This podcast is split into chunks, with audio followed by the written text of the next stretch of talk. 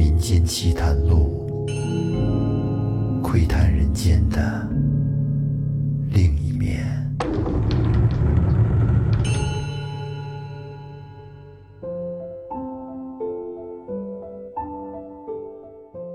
大家好，欢迎收听《民间奇谈录》，我是老岳。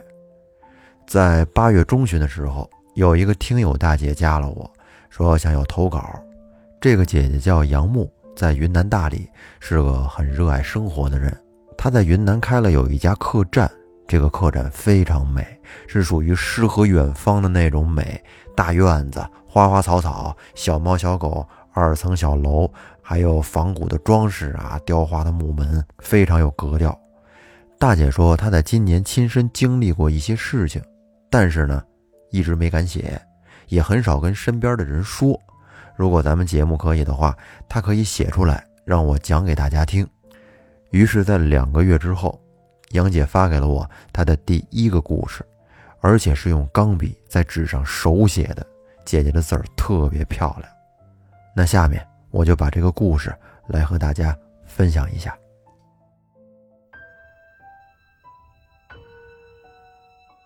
这个事儿是发生在二零二零年五月二号左右，因为今年新冠疫情嘛，对全国人民的生活都造成了比较大的影响，而杨姐的一大家人。在大理老家的院中待了几个月之后，关于疫情的报道基本上好转了，于是家人便陆陆续续的回了昆明，该学习的学习，该工作的工作。到了四月二十八号，大理的老家就剩下了杨姐还有她的女儿，她的女儿已经上大学了，在家呢继续等大学的开学通知。在五月二号左右。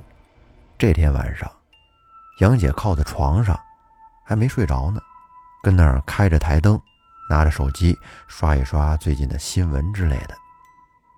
突然间，她就听到院子对面女儿住的房间的外过道上传来了一种声音，说听到一种声音。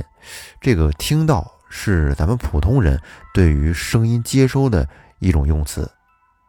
而杨姐听到的这种声音，它不是说从远到近的那种，而是当这种声音独立于某种状态的时候，直接无衰减的到达大脑里的那种效果。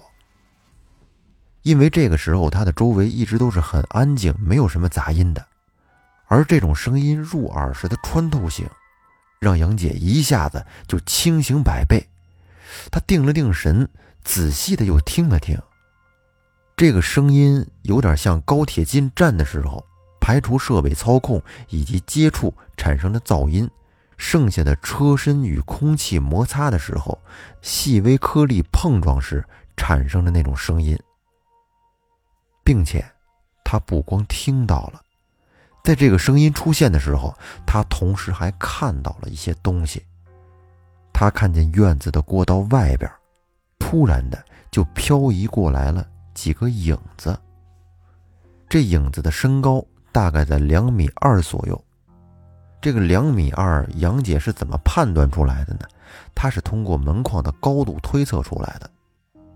只见这几个影子看起来好像是人形，是一种半透明的状态，好像是黑色薄纱穿透式的这么一种形态，并且它们的外形随着移动在随时的改变着。而刚才说看到这几个黑影，用看到，是因为当他在听到这个声音的时候，脑子里边已经接收到了这个图像，而只是几秒的时间，杨姐愣了一下的功夫，他就意识到了这不是自己眼睛看到的，因为在他马上盯着窗外看的时候，窗外是漆黑的，什么都看不见。而杨姐现在在床上靠着的位置是看不到院子对面女儿房间的那个外过道的，而她此时再看向窗子上睡着的小猫和小狗，虽然醒着，却没什么动静。通过这些，杨姐可以判定院子里边是没有进人的，因为她这个院子一直都是很安全的。而他此时也只是想确认一下这个声音是否是人为的。但是他脑子里却能感觉得到，这个影像依然存在，并且是在他女儿房间的门外左右的移动，似乎好像是在找一种进入房间的途径，并且在移动的时候，那种颗粒与空气摩擦产生的那种声音，依然能听得到。这时，杨姐她一下就意识到了，女儿好像是有危险。这是一种下意识。当她坐直了身脚去穿鞋的时候，第一个念头就是去阻止他们。可是杨姐穿鞋的动作有点大，把小猫小狗都惊了一下，竖着头跟那儿看着他。这时他才意识到，猫狗没有动静，应该是没有问题的。按道理说，院子里只要是有一点动静，这小猫小狗都会有反应的。所以杨姐就觉得，她刚才眼中的这些影像，应该不是可知世界的存在。当她又定了一下神，发现已经感觉不到他们在过道那儿了，而且她静下心来，侧着耳朵仔细去听外面是否还有动静的时候，发现已经没有了。这时他的心才安定了一些。然后杨姐就开始自己分析刚才的那些情况，因为她知道刚才那些黑影所在的地方，也知道他们确实对女儿有一些意图。只是杨姐确定他们的形态不会对女儿造成实质的伤害，不过有可能会造成一些意识形态上的伤害，但是那应该是女儿的结束，她的世界应该可以应对。于是杨姐收回了穿鞋的脚，继续在床上坐着，听外面的动静。听了十几分钟之后，发现已经没有动静了。于是她又关上灯，继续听，依然是没有动静。屋里的小猫被杨姐刚才倒腾了一下，跳下窗来吃了盘中的猫粮，又跑到了杨姐的床上睡觉了。杨姐摸着猫就在想。是不是自己想的有点太多了？还是先睡吧，明天看看女儿的反应再说。她也相信这祖宅家族会保佑孩子的。这心里有事儿，睡觉睡得就不踏实。第二天起得很早，早早的杨姐就起床做早餐。等早餐做好了，可是女儿却一直没有起床，于是她便先自己吃了饭。然后继续准备中午的饭菜。等九点过了之后，女儿才起来来到厨房，于是杨姐就刻意的问了句：“说你起床啦？昨晚睡得好吗？”女儿点了点头，说：“还行。”然后呢，就径直的低着头吃早点了。杨姐就在想，可能是自己太警觉了，也可能那声音和影像只是她自己感觉到了。反正没事就好。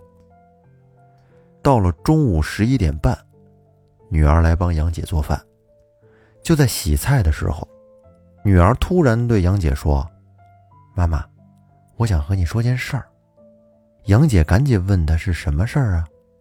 女儿说：“妈，我昨晚做了个可怕的梦。”听女儿这么一说，杨姐的心里已经有底了，估计呀。和昨晚的那事儿有关系，但是她也没有干预女儿，只是轻描淡写的问说：“你怎么早上没说呀？”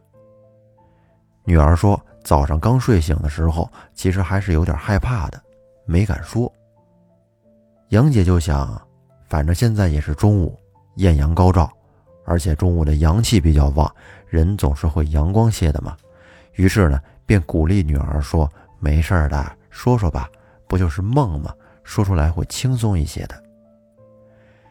女儿顿了顿，似乎还有些忌惮。